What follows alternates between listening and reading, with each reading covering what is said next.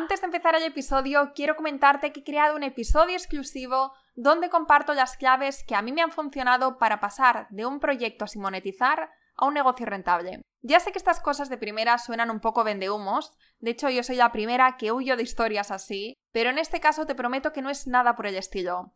No te voy a vender la moto, de hecho las cosas que a mí me han funcionado no son ni las más complicadas ni las más costosas. Casi diría lo contrario. Y además, si te lo descargas, cada miércoles recibirás una carta personal mía que yo llamo las Coffee Dates, donde comparto mis reflexiones, aprendizajes, experiencias, descubrimientos y estas cosillas que creo que te pueden interesar, te pueden ayudar y aportar mucho valor. Como por ejemplo el otro día comenté cómo después de un lanzamiento había tenido un bajón increíble por poner mis expectativas demasiado altas y por llegar el éxito al resultado o también conté ese proceso de lanzamiento paso a paso, todo lo que habíamos llevado a cabo desde los retos, los sorteos, el contenido, las newsletters, el podcast, absolutamente todo lo que habíamos hecho para conseguir el resultado.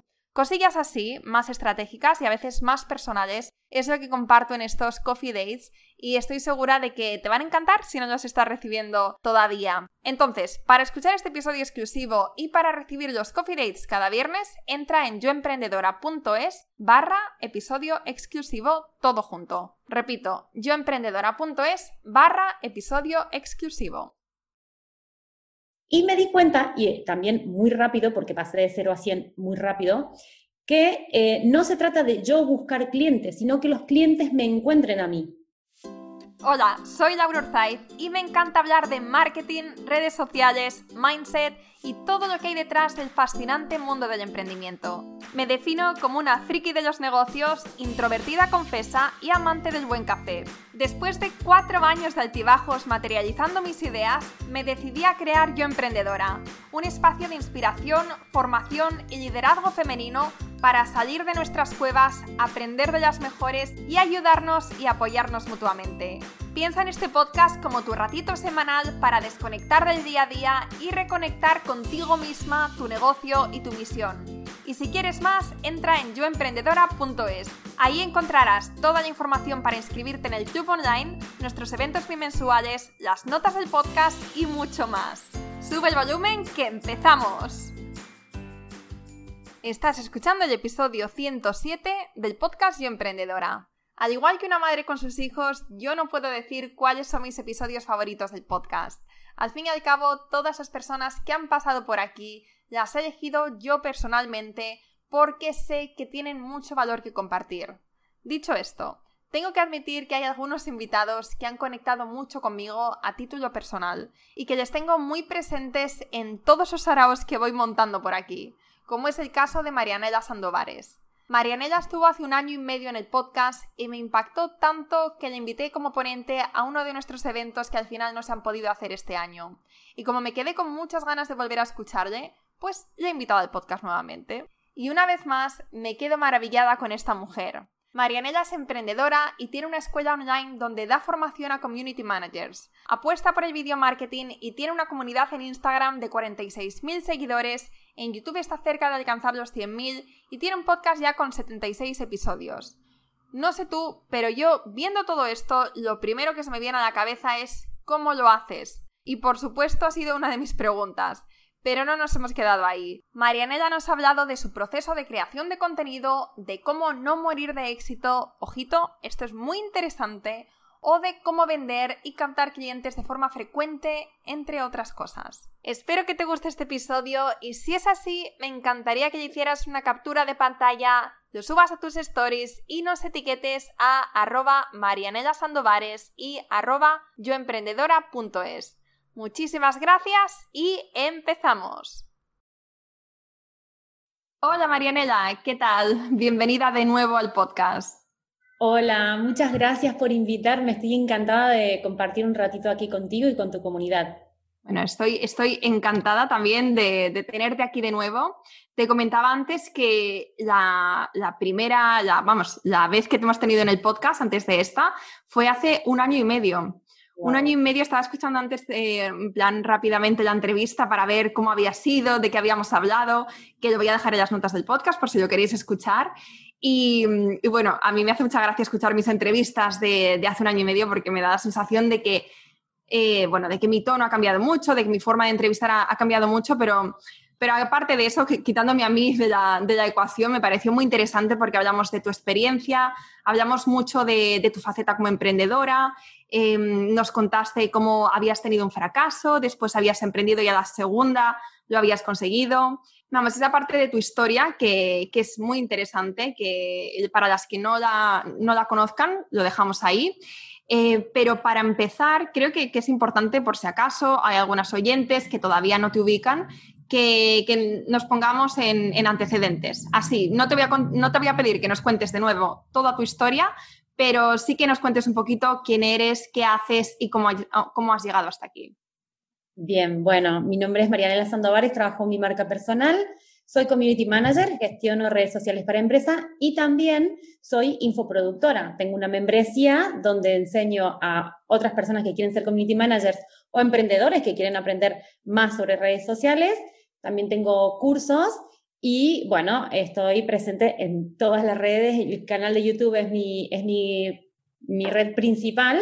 Trabajo mucho lo que es el video marketing y bueno, me, considero una emprendedora online que se, ha reinventado por necesidad a raíz de la maternidad. ¿Por qué de la maternidad? ¿Qué, es lo que, o sea, tuviste a tu hijo y entonces te viste en la tesitura de, cómo, de cómo conciliar o cómo fue? Exacto, cuando tuve a mi segunda hija, que ya tiene tres años y medio, yo estoy en Barcelona y tengo mi familia en Argentina y mis suegros entre Madrid y León. O sea que estamos lejos, no tenemos ni padres ni suegros y era, bueno, yo tenía un trabajo por cuenta ajena que hacía turnos de 12 horas, unos turnos horribles y tal. Y claro, era como, bueno, pues viene la bebé, ¿qué voy a hacer yo para poder trabajar y conciliar? Y mi marido y la casa y el otro niño, porque tengo dos hijos.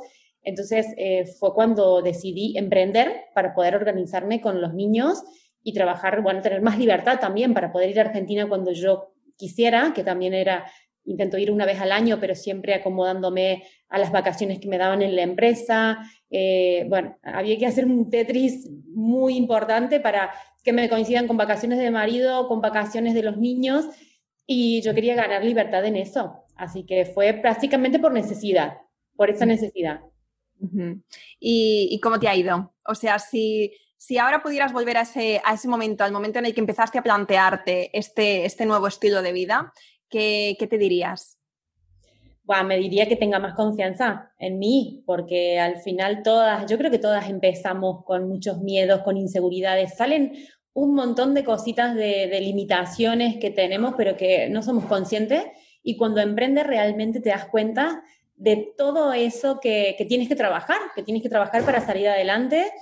Y, y, bueno, me diría eso, que confíe más en mí y que todas esas ideas que tenía que me parecían una locura al principio se podían materializar perfectamente, que de hecho eh, lo fui haciendo, ¿no? Lo que pasa es que, claro, al principio te abres un canal de YouTube, no sabes si va a funcionar, si no, no te gustas a la cámara, no te gusta tu voz, no, te, no sabes si va a gustar el contenido, te sientes ridícula, todo esto, eh, al principio tienes que lidiar con ello y, y es difícil. Pero bueno, yo unos años después estoy por llegar a los 100.000 suscriptores en YouTube. Que esto es un camino, una maratón de fondo, no es un sprint. Y que sobre todo también yo todo lo que voy haciendo es a través de mi marca personal. Aunque, aunque tengan, imagínate que, que una de las oyentes o que algunas de las oyentes tienen una, una empresa que no es marca personal, aún así tú recomiendas eh, de forma paralela trabajar marca personal. Por supuesto, en las marcas o las empresas pues tienen que tener también una cara visible de personas que hay detrás. O sea, sí que humanizar las marcas con las marcas personales que hay detrás. Mira, el otro día escuché en un podcast que mm, el fundador de, una empresa de, pestañas, creo que, ah, ¿en qué podcast fue?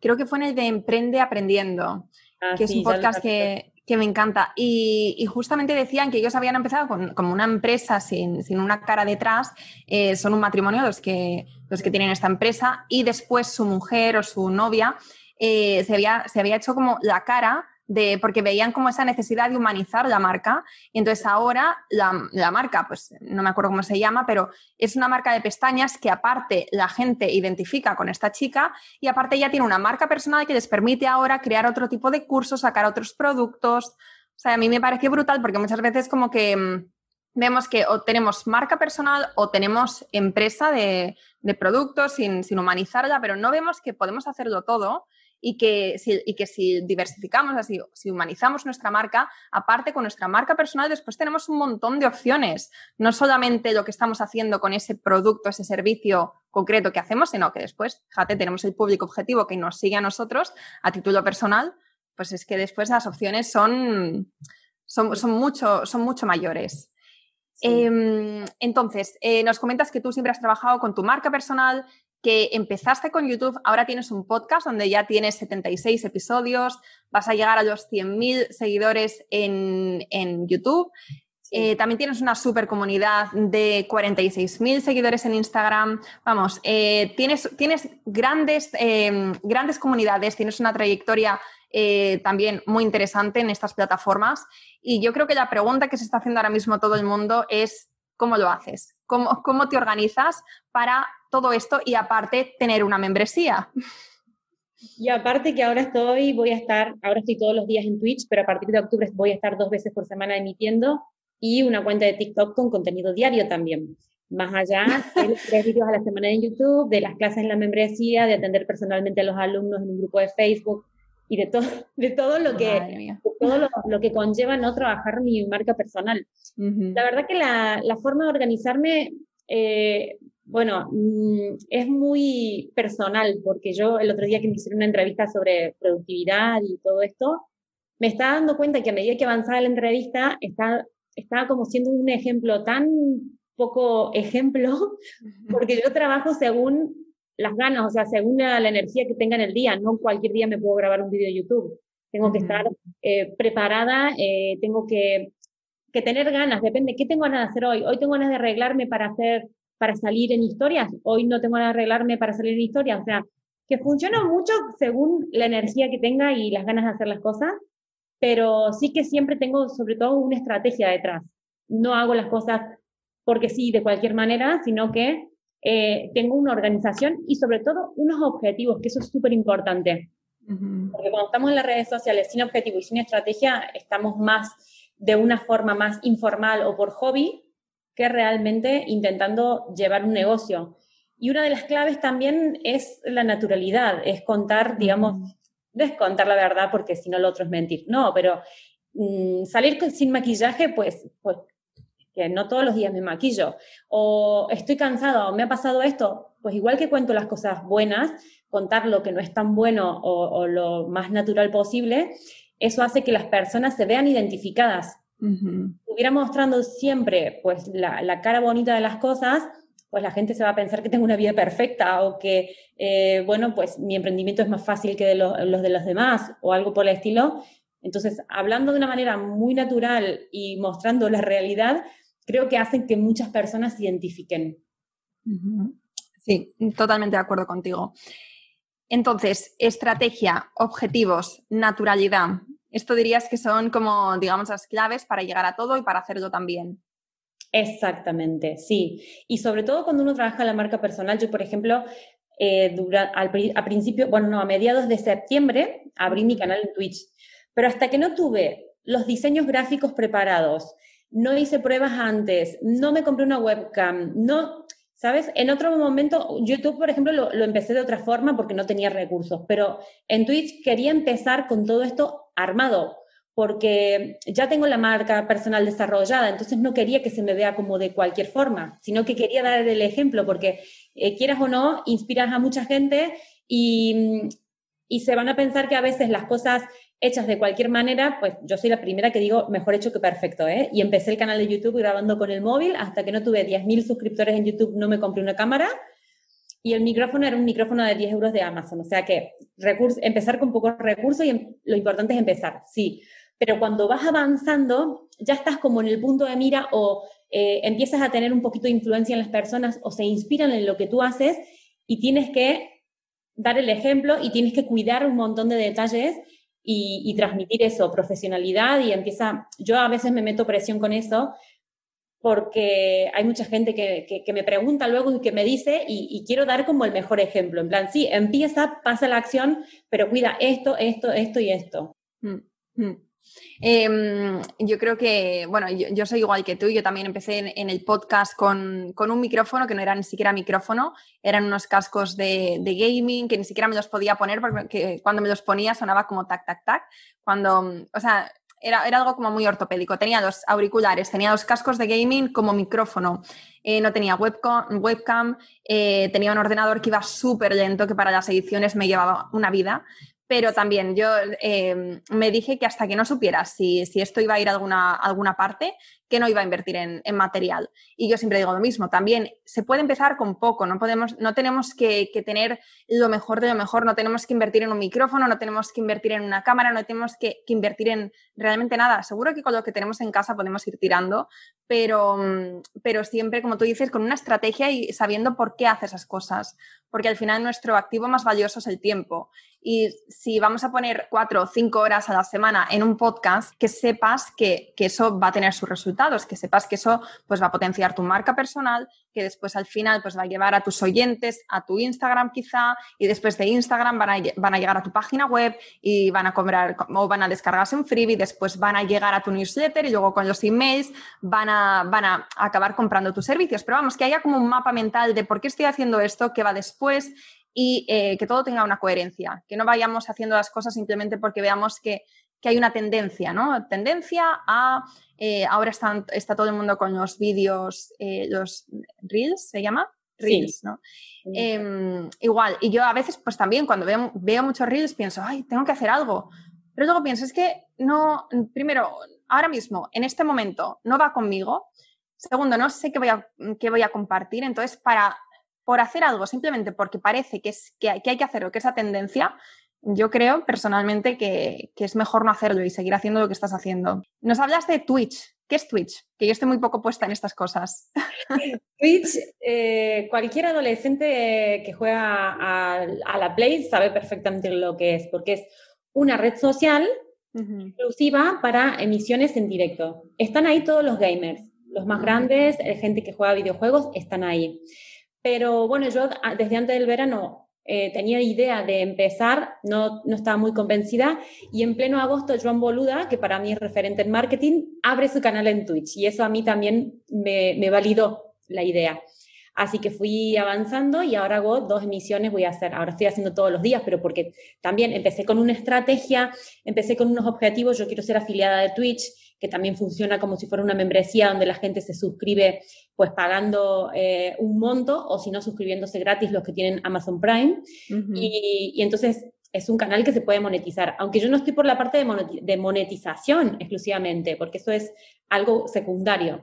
Pero sí porque es una red social nueva, que hay muchísima gente en joven que estará pensando qué hace con su vida y yo le quiero descubrir el, mundo de, de, que pueden ser community manager y gestionar redes sociales y también porque como community manager tengo que estar actualizada en una red social que sale, conocerla y, ¿por qué no traer un curso de Twitch o clases para mi membresía de Twitch? Entonces, eh, me pasó lo mismo con TikTok. En TikTok eh, era casi eh, obligado para mí meterme en TikTok, entender esta plataforma, el algoritmo y todo para poder pues ayudar a, a mis clientes que quieran tener TikTok, pero también a la gente del aula virtual y haciendo clases o cursos de TikTok porque claro, red social que sale, red social que tengo que estar activa y bien. Entonces, eh, tengo presencia en esta red, me encanta, la verdad que estoy descubriendo un mundo nuevo y totalmente diferente a todo. Así que invito a todo el mundo que, entre a conocerla, aunque sea. Lo vamos a dejar en, las notas del podcast, vamos a dejar tu enlace de, de Twitch para echar un vistacillo. Y mm, entonces, volviendo al tema de contenido, porque hay una pregunta que, o sea, te he preguntado cómo te organizas. Eh, nos has contado eh, un poco cuál es el proceso detrás, o sea, cómo, cómo, te organizas, cómo lo haces, pero me gustaría saber cómo es tu proceso de creación de contenido, porque claro, tienes tantas plataformas que me gustaría saber eh, cómo lo haces. Si, por ejemplo, una vez al mes te sientas para hacer todos los vídeos de YouTube del mes, si, no sé, ¿cómo, ¿cómo es este proceso que hay detrás?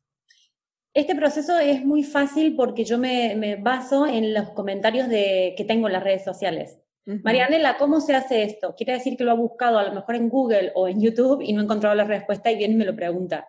Entonces, eh, de ahí salen todos mis contenidos. de comentarios en YouTube, en Instagram, mensaje privado de Instagram, eh, mensajes o comentarios o publicaciones en, la, en el grupo privado de, de, Facebook del aula virtual. Todo, todo esta, esta parte de, de mi comunidad que, que, se hace unas preguntas, si uno se hace una pregunta, quiere decir que mucha gente se está haciendo la misma pregunta. Entonces, responderla eh, es una forma muy fácil de crear contenido. Lo que pasa es que, claro, yo en el podcast hablo más de la faceta más emprendedora. En los vídeos de YouTube hablo de cositas como más técnicas. En Instagram hablo más a través de las historias y ahora también estoy usando mucho Reels, pero cada uno tiene como una forma diferente, cada red tiene una forma diferente de, transmitir y, y de llegar a la gente. Entonces, es pensar más que nada, bueno, esta pregunta la quiero responder, ¿cómo la quiero responder? Por ejemplo, ahora todo el mundo me estaba preguntando, ¿qué opinas del el documental de Netflix de El dilema de las redes sociales? Pues esto me quiero extender y explayar y tal, y es ideal para Twitch, porque en Twitch la gente está en un, en un chat activo y donde vamos comentando entre todos y puede quedar un contenido súper chulo y súper fresco. Mm. Que yo me siente delante de una cámara y grabe para el canal de YouTube esto, la gente no va a buscar en YouTube qué opina Mariana Sandovares de esto. Entonces, para Twitch, para Twitch mm. tiene mucho sentido, para YouTube no, para eh, Instagram sí, pero adaptando ese contenido a contar las cinco reflexiones que sacó este documental, por ejemplo. Entonces, ir adaptándolo a cada una de las redes sociales, un contenido, es una forma también de aportar la misma idea, pero en el formato de cada una. Claro, entonces aquí sacas los, los temas de los que hablar. Y después a la hora de, ponerte a crearlo, ¿cómo, ¿cómo, haces? ¿Cómo es este proceso de creación?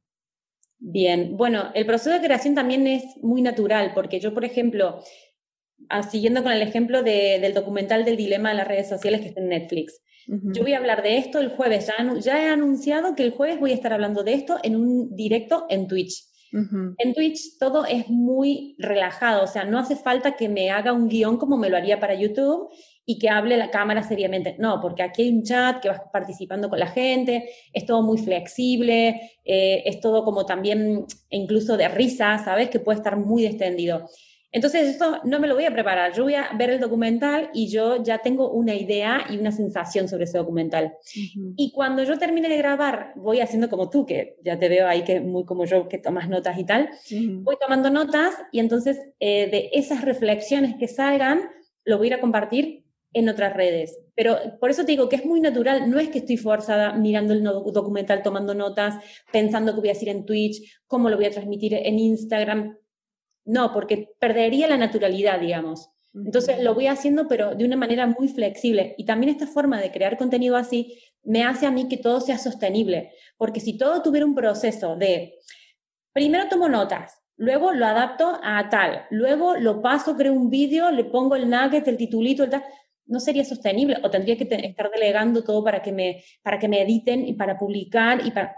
Entonces yo creo que hacerlo de la manera más Mm, flexible, es fácil que sea sostenible para mí para luego publicarlo en otras redes o hablar de un tema concreto.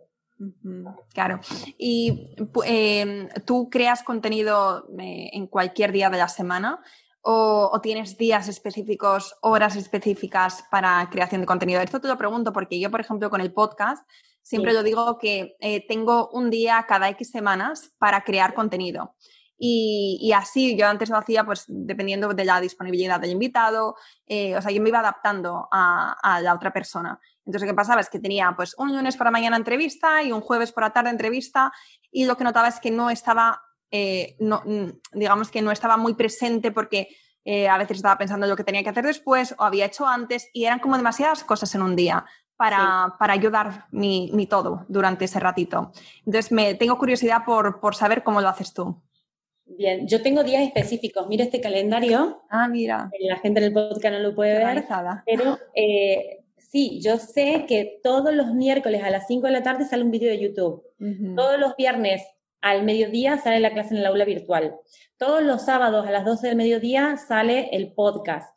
y, y bueno, y ahora voy a empezar a hacer lunes y jueves directos en Twitch, los lunes también suele salir, si estoy dando un curso gratis en YouTube, también sale los lunes. Los lunes, eh, todos los días en YouTube siempre son las 5 de la tarde, para que la gente sepa. Y a mí lo que me gusta es que, ¿sabes? Tú, por ejemplo, si quieres ver un programa en la tele, tú sabes que vas a ver, por ejemplo, La Voz, eh, lo vas a ver el miércoles a las 10 de la noche en Telecinco, por ejemplo. Entonces, también quiero que la gente sepa, y ya sabe mi comunidad, que los miércoles a las 5 de la tarde yo lanzo mi vídeo de, eh, en YouTube. O que todos los sábados al mediodía sale el podcast.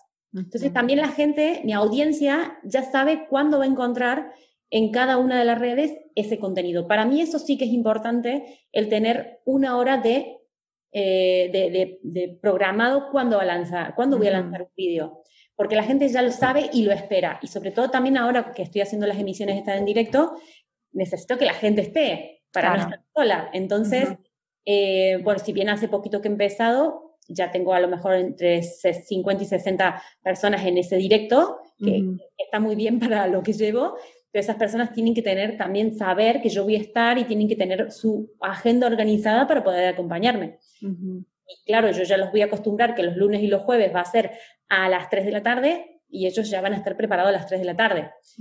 sí que eso es importante. Yo ahora estoy trabajando en octubre y como voy, a, voy a empezar a hacer eh, invitados, una sección que se llama Un Café Con, invito a alguien a tomar un café online y entonces, pues, eh, de esa manera yo ya sé quién va a venir, ya voy a tener todo organizado. YouTube, por ejemplo, grabo una, un solo día cuatro vídeos, ya tengo un mes completo. Los podcasts grabo, dos o tres meses eh, en un día, por ejemplo, pues son podcasts muy cortitos, son de 10, 15 minutos.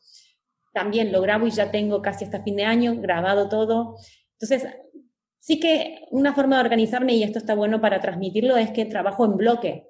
Grabo vídeos para YouTube, grabo cuatro. Edito vídeo para YouTube, edito los cuatro. Subo los vídeos de YouTube, subo los cuatro. Hago miniaturas, hago cuatro miniaturas. Entonces, de esa manera, pues estoy enfocada y eh, puedo aprovechar el tiempo, porque tanto el podcast yo grabo con la cámara y el micrófono de la cámara para YouTube y también con Audacity grabo el audio para el podcast. Entonces, cuando me grabo, tengo que poner un montaje aquí arriba de la mesa y cuando me siento a grabar, grabo a lo mejor, no sé, 10, 15 podcasts.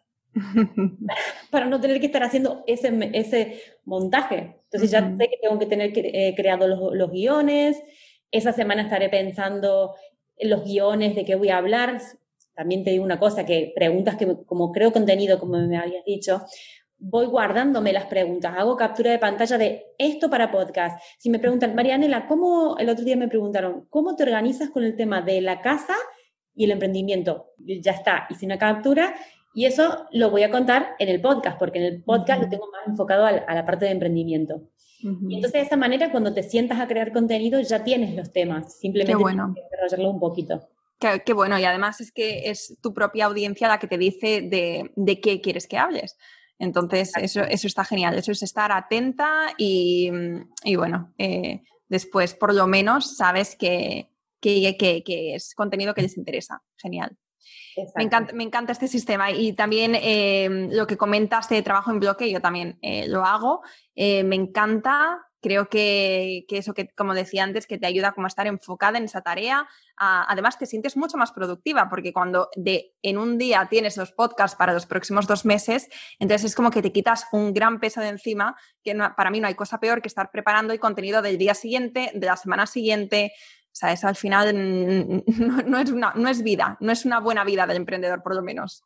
No, no, porque además tienes que, tú tienes que estar eh, atendiendo a tus clientes y atendiendo a lo que te paga la factura. Por supuesto que eh, YouTube a mí me da un sueldo y todo está como monetizado indirectamente, pero realmente, pues cuando estás emprendiendo, tú tienes que tener el foco eh, en, tus clientes y en facturar para vivir y, que, y bueno, y poder sacar tu proyecto adelante. A veces no tienes tiempo de dedicarle Mm, tantas eh, horas a la semana a, algo que te va a dar, eh, lo vas a poder monetizar a, largo plazo. Porque la realidad manda y la factura de la luz no te la pagan los me gustas de Instagram ni los comentarios en YouTube. Cierto. Entonces, ahora me gustaría que hablásemos de ventas, de captación de clientes, porque eh, muchas de, las oyentes de este podcast tienen clientes que, vienen y van, que no son clientes eternos, que al final, bueno, eso nos pasa a la mayoría ¿no? de emprendedores. Entonces, eh, me gustaría que, nos hablaras o que nos dieras algunas recomendaciones sobre cómo vender. Eh, cómo vender de una forma quizá más orgánica sin que, se nos haga un mundo, porque ya sabes que este tema de ventas es algo que, que nos suele costar mucho y sobre todo a las mujeres emprendedoras. Bien, sí, yo creo que esto es, está muy relacionado con el trabajo de marca personal y nuestro trabajo en las redes, por eso es importante no abandonar las redes por atender los clientes, porque nuestras redes, y en el caso de ser community manager, mucho más, pero también en todo tipo de emprendimiento, son nuestro escaparate. Nuestro, como no tenemos muchas veces un escaparate físico en la calle que lo va a ver la gente que pasa, lo va, en las redes sociales nos pueden ver gente de todo el mundo, lo importante es trabajar lo suficientemente bien tu, tu, marca para no tener que estar tú captando clientes, sino que los clientes quieran trabajar contigo. A mí me pasó mucho al principio, que era como, uff, ¿de dónde voy a sacar clientes? Mi, mi, drama primero era los clientes de dónde me van a venir a mí para yo poder darles el servicio y hacerles las facturas y que me paguen y pagar mi internet, el cole de los niños, el alquiler y todo. Y me di cuenta, y también muy rápido, porque pasé de 0 a 100 muy rápido, que eh, no se trata de yo buscar clientes, sino que los clientes me encuentren a mí y me encuentren bien. Y para eso hay que estar posicionados. Yo siempre recomiendo LinkedIn, sobre todo para servicios, que por, por supuesto que de ahí me salieron mis primeros clientes, también por eso los recomiendo. Y no se trata de nosotros salir a buscar clientes, sino que los clientes nos encuentren. Y luego tener pues una lista de espera o tener pues un circuito de también, eh, como el flujo es entran y salen clientes, pues también a veces nosotros somos los que tenemos que tomar la rienda y decir, eh, este cliente lo voy a dejar porque me ha venido uno más importante. Y no estar pendiente de que, uy, el cliente no me deja, pero ya no me sale ni rentable porque le cobro muy poco, porque como lo tengo desde el principio, tal y cual, pues también tenemos que tener en cuenta eso, que nosotros podemos dejar clientes, que podemos renovarlos con clientes de mayor calidad y que no hace falta, llega un momento, si tú trabajas bien tu marca, llega un momento que tú no vas a buscar clientes, los clientes te van a buscar a ti. Y, por eso recomiendas estar en, por lo menos, aparte de Instagram, alguna plataforma más, ya que tú estás en YouTube, estás en podcast, estás en Twitch, estás en, estás en todo. Depende, depende del sector, porque por ejemplo, si alguien tiene una peluquería, no le voy a recomendar estar en LinkedIn. Entonces, depende del servicio, del producto que vendan, tienen que pensar en qué red van a estar, pero estratégicamente, porque hay mucha gente que está en Instagram y está perdiendo el tiempo, porque en LinkedIn lo petarían. Esto me pasa mucho con, una, con un amigo que eh, hace mm, temas de mm, Excel, Excel y finanzas, Miguel Antunes, que él siempre me dice, a ver, yo estoy en Instagram, estoy compartiendo y, tal, pero yo sé perfectamente que mi público y todos los cursos que vendo y toda la, también tiene una membresía, eh, le vienen de LinkedIn y de YouTube, que también se abrió un, canal porque la gente está buscando cómo hacer tal cosa en Excel. Entonces, eh, YouTube parece que lo dejamos para los youtubers o lo dejamos porque es mucho trabajo, pero estamos en Instagram perdiendo, entre comillas, invirtiendo mucho tiempo y resulta que mm, a lo mejor tu público o está en LinkedIn o está en YouTube o está, nos centramos como Facebook, Instagram, estamos como muy Instagram. Y, e y encima Instagram, primero que no se puede monetizar como YouTube, que tienes la opción de que, bueno, poco a poco te vayan pagando un poquito. Después que el algoritmo, pues no es nada favorecedor como puede ser el de TikTok o el de otras redes o el de YouTube mismo. Entonces, como que mucha gente, muchos emprendedores sobre todo, es como que hay nomás Instagram. Y realmente Instagram, sí, por supuesto, porque tiene un público muy amplio, estamos todos, hagamos lo que hagamos, siempre buscamos algo en Instagram y también lo, podemos usar como buscador, pero descartamos redes importantes. YouTube, por ejemplo, que es como el segundo buscador más importante después de Google, o LinkedIn cuando ofrecemos productos o servicios a otros emprendedores o, eh, bueno, a un público que puede estar en LinkedIn. Y LinkedIn tiene un algoritmo también fabuloso, mucho mejor que Instagram. Entonces, a veces perdemos un poco eh, el norte y queremos estar en Instagram y tener 10.000 seguidores en Instagram y a veces tendríamos que poner foco en otras redes. Tenemos que analizar muy bien eso. Has comentado que pasaste de 0 a 100 muy rápido. Y ya sé que, que, esto lo mencionas en, en, el otro episodio que hicimos, pero eh, me gustaría como que rápidamente, eh, o sea, brevemente, mejor dicho, nos cuentes como qué fue lo que determinó este, este crecimiento tan rápido. Pues posicionarme bien en LinkedIn para la búsqueda Community Manager en Barcelona. Mm. Estuve mucho tiempo posicionada con esas palabras claves y entonces me, me, llegaban muchos clientes y yo al principio le decía a todos que sí, sí, sí, sí, sí, nunca tuve equipo como para gestionar entre varias redes y tal. Entonces, claro, primero que no sabía decir que no. y, después, y después que, que, al posicionarme tan rápido con unas palabras claves tan potentes, pues eh, hizo que, que, que tuviera muchísimos clientes. Y el community manager está bueno que tenga muchos clientes, pero tiene que estar muy bien organizado y ser una persona muy disciplinada para poder llevar muchas cuentas.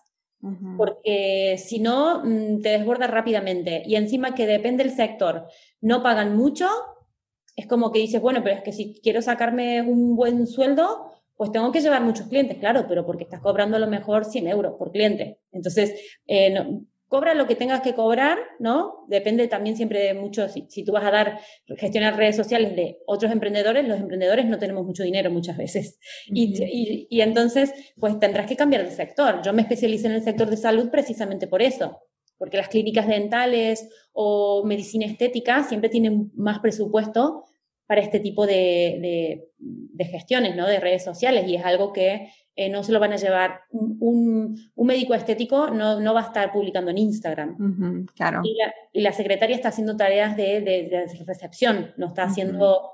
Entonces sí que tienen presupuesto para pagarte a lo mejor pues, 500 euros para que le lleven las redes sociales, porque, porque claro, cada paciente que va, pues mínimo se pone algo que o hace un tratamiento que ya sale esos 500 euros. Cosa que la panadería de la esquina de tu casa no, porque cada cliente que entra a lo mejor paga un euro el café y no tiene, y las redes sociales pues las llevan los hijos porque no tienen presupuesto para delegar eso. Entonces a veces también tenemos que elegir un poquito el sector eh, para, para, buscar, bueno, pues un nicho y, que realmente todo lo que estés haciendo pues te lo puedan pagar básicamente. Claro. Claro, esto tiene muchísimo sentido y, yo creo que a más de una esto le va a hacer reflexionar, que eso es, eso es bueno. eh, tengo una preguntita más eh, y después pasamos a la sección de preguntas cortas. ¿Te parece? Sí. Venga, mi pregunta es, ¿qué, es para ti morir de éxito? Porque eh, te escuché hablar de esto en una entrevista, eh, no, recuerdo ahora mismo qué entrevista era, pero, pero me pareció muy interesante lo que comentabas. Y bueno, pues yo creo que cuando estamos empezando no pensamos en, que, en el morir de éxito, porque lo único que queremos es tener éxito, ¿no? Pero yo creo que es, es importante como saber, a medida que vayamos creciendo, cómo tenemos que hacer las cosas para evitar este tipo, pues el morir de éxito? Mira, morir de éxito eh, es, esta, es tener un negocio tan potente que te destruya y que te coma prácticamente. Porque cuando yo, por ejemplo, que estuve ahí a punto de morir de éxito al principio, que pasé de cero a 100 muy rápido, eh, no sabía gestionarme. Es decir, yo trabajaba los fines de semana hasta tarde, eh, no estaba estresada. cualquier cosa de mis hijos que ya tuvieran un grito de más, yo ya estaba irritadísima. Em, si mi pareja me decía algo de que estoy trabajando mucho, ya me ponía que, que, lo odiaba. O sea, era tanto el trabajo que estaba tan sobrepasada que ya eh, estaba contaminando mi círculo más cercano, mi familia. Entonces, para mí, yo emprendí pues para tener libertad, para poder conciliar, eh, y, ahora, y en ese momento, y aparte apasionada, o sea, yo estaba trabajando un domingo a las 10 de la noche apasionada en lo que estaba haciendo, nada de estar sufriendo, no estoy sufriendo. Es que eh, también, también te puede pasar eso de decir, pues, ay, que no veo a mis amigas o mi familia pues, pues llegar a ser un estorbo porque estoy tan apasionada haciendo lo que hago que no me importa nada más. Entonces, esto también es un indicador de que eh, algo estamos haciendo mal, no nos estamos gestionando bien. Cuando yo siempre había hecho un montón de deporte y amo salir a correr a la naturaleza, ya no quería salir a correr a la naturaleza porque era una hora de trabajo perdido. Mm. Entonces, ese es el indicador de, ¿tienes vida social? ¿Cómo estás con tu familia? ¿Cómo estás con tu vida personal de, de, hacer deporte o con tus cosas? Cuando tú ves que eso eh, ha perdido interés y tiene más interés el emprendimiento, y no tanto por, por lo que facturas y por el, porque vas a tener mayor calidad de vida, sino por el hecho de, de, saber que puedes, porque son muchas cosas que se activan cuando te va bien. Eh, pero no es solamente tengo muchos clientes y, y, voy desbordada y quiero tirar la toalla porque estoy estresada. Es cambiar el objetivo de yo quiero conciliar porque quiero estar con mis hijos, cuando tú cambias el objetivo de quiero solo trabajar y no me importa nada más, eso también es morir de éxito. Porque al final lo importante en la vida son los negocios, obviamente, y el dinero, por supuesto, pero es lo que tú puedes hacer con ese dinero, la calidad de vida que vas a tener eh, por haber emprendido y que te haya ido bien. Claro, sí, totalmente de acuerdo. Y entonces, en tu caso, ¿cómo lo gestionaste?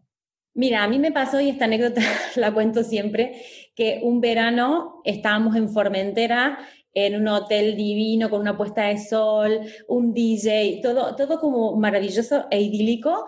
Y, y estábamos, bueno, pues viendo el atardecer y tal con mi marido, con mis hijos, y yo estaba así con el móvil eh, respondiendo un drama que había habido con un cliente. Entonces, yo no caí en ese momento, pero mi marido me dijo, como sigas así, te vas a enfermar y, no vamos a poder seguir sosteniendo el, modelo de familia que tenemos, porque además pues, nos, iba, nos, estaba yendo bien, digamos, porque había podido conciliar con la niña, teníamos nuestras vacaciones, todo. Entonces era como que ahí eh, me, me, cayó la ficha, como se dice en Argentina. Ahí me di cuenta que tenía que dejar clientes y que tenía que hacer algo que sea pues más escalable. Y yo volví de esas vacaciones, dejé a casi todos mis clientes y me puse las pilas para montar la membresía, eh, la aula virtual del Community Manager en marianasandores.com. Y fue como a partir de ahí, a partir de ahí que me di cuenta, porque yo no me daba cuenta que estaba, no había tomado conciencia de que estaba tan metida en mi trabajo, apasionada, perdiéndome un atardecer en Formentera, que eso para mí es lo más. O sea, había perdido el interés de eso, de disfrutar ese momento, eh, por eso. Entonces, esa fue, ese fue el punto de inflexión, digamos. Me acuerdo en la, en la entrevista anterior que hicimos que, comentabas que tú trabajabas hasta las 3 de la tarde, que era la hora que recogías a tu hija o a tu hijo, no recuerdo, y, hasta esa hora no importaba si lo que pasase, tú a esa hora ya cerrabas el ordenador y caput. ¿Sigues manteniéndolo a día de hoy? Bueno, ha sido todo un poco rocambolesco porque los niños han estado seis meses en este 2020 en casa, ha sido muy, muy difícil seguir una rutina y ahora han vuelto al cole y ahora puedo estar hasta las cuatro y media.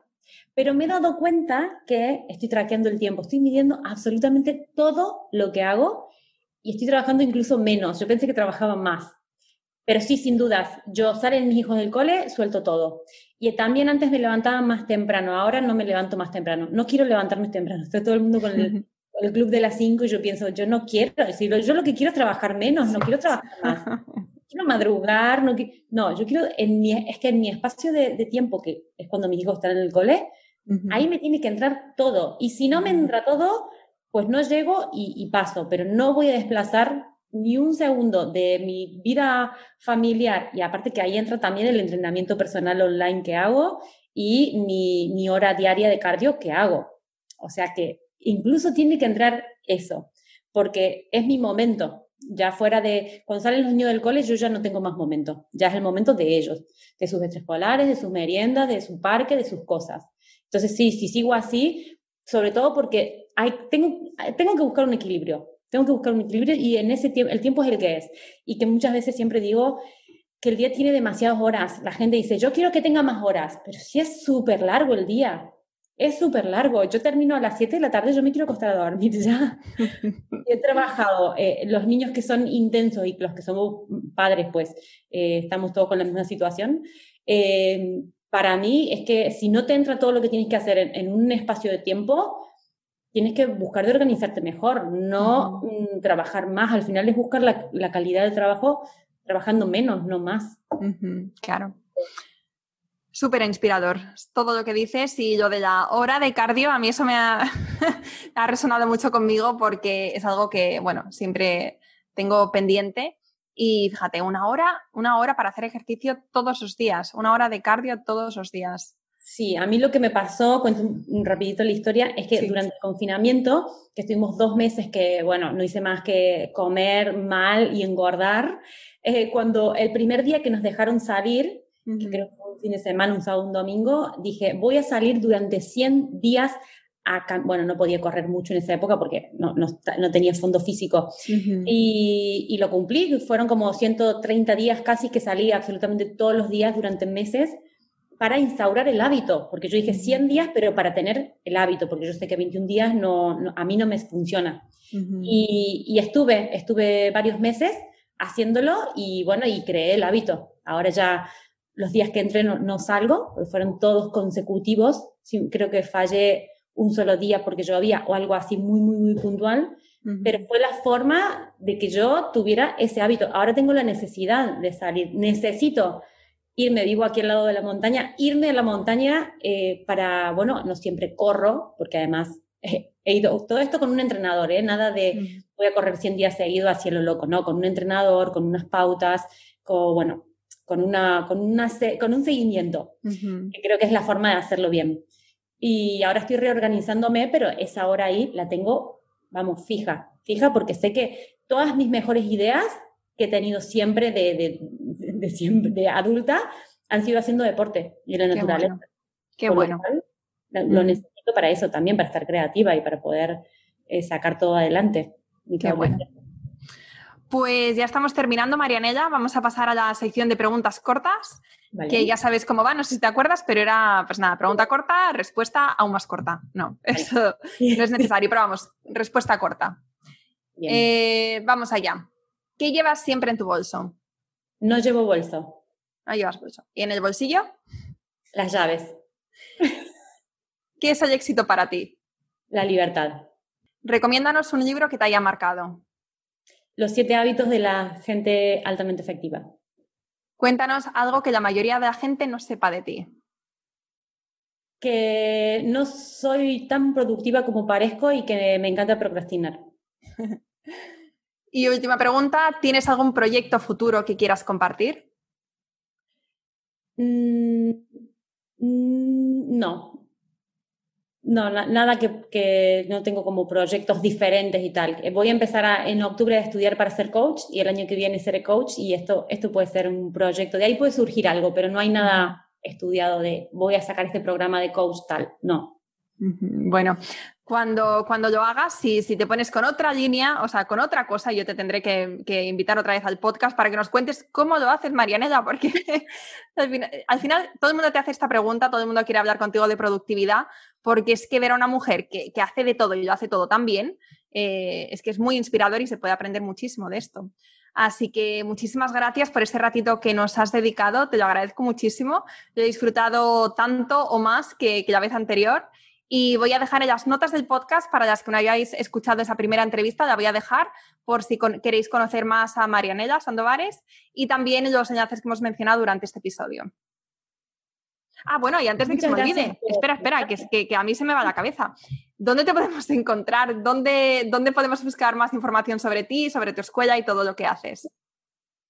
Bien, si ponen en Google Marianela Sandovares, ya sale todo ordenado en el orden que a mí me interesa que la gente conozca, pues mi aula virtual, marianasandovares.com, el canal de YouTube y todas las redes sociales que me pueden encontrar como Marianela Sandovares. Vale, perfecto. Y ahora, perdona que te he cortado, ¿qué ibas a decir? muchas gracias por invitarme, por contar conmigo, por tenerme presente. Es un placer estar contigo y compartir este ratito con tu comunidad. Pues hasta la tercera. Espero que te haya gustado este episodio y si es así, me encantaría que dejaras una reseña en iTunes, en Evox o en la plataforma que escuches tus podcasts. Esta es la mejor manera que tienes de apoyar el podcast y su continuidad. Muchísimas gracias por quedarte hasta el final y seguimos la próxima semana.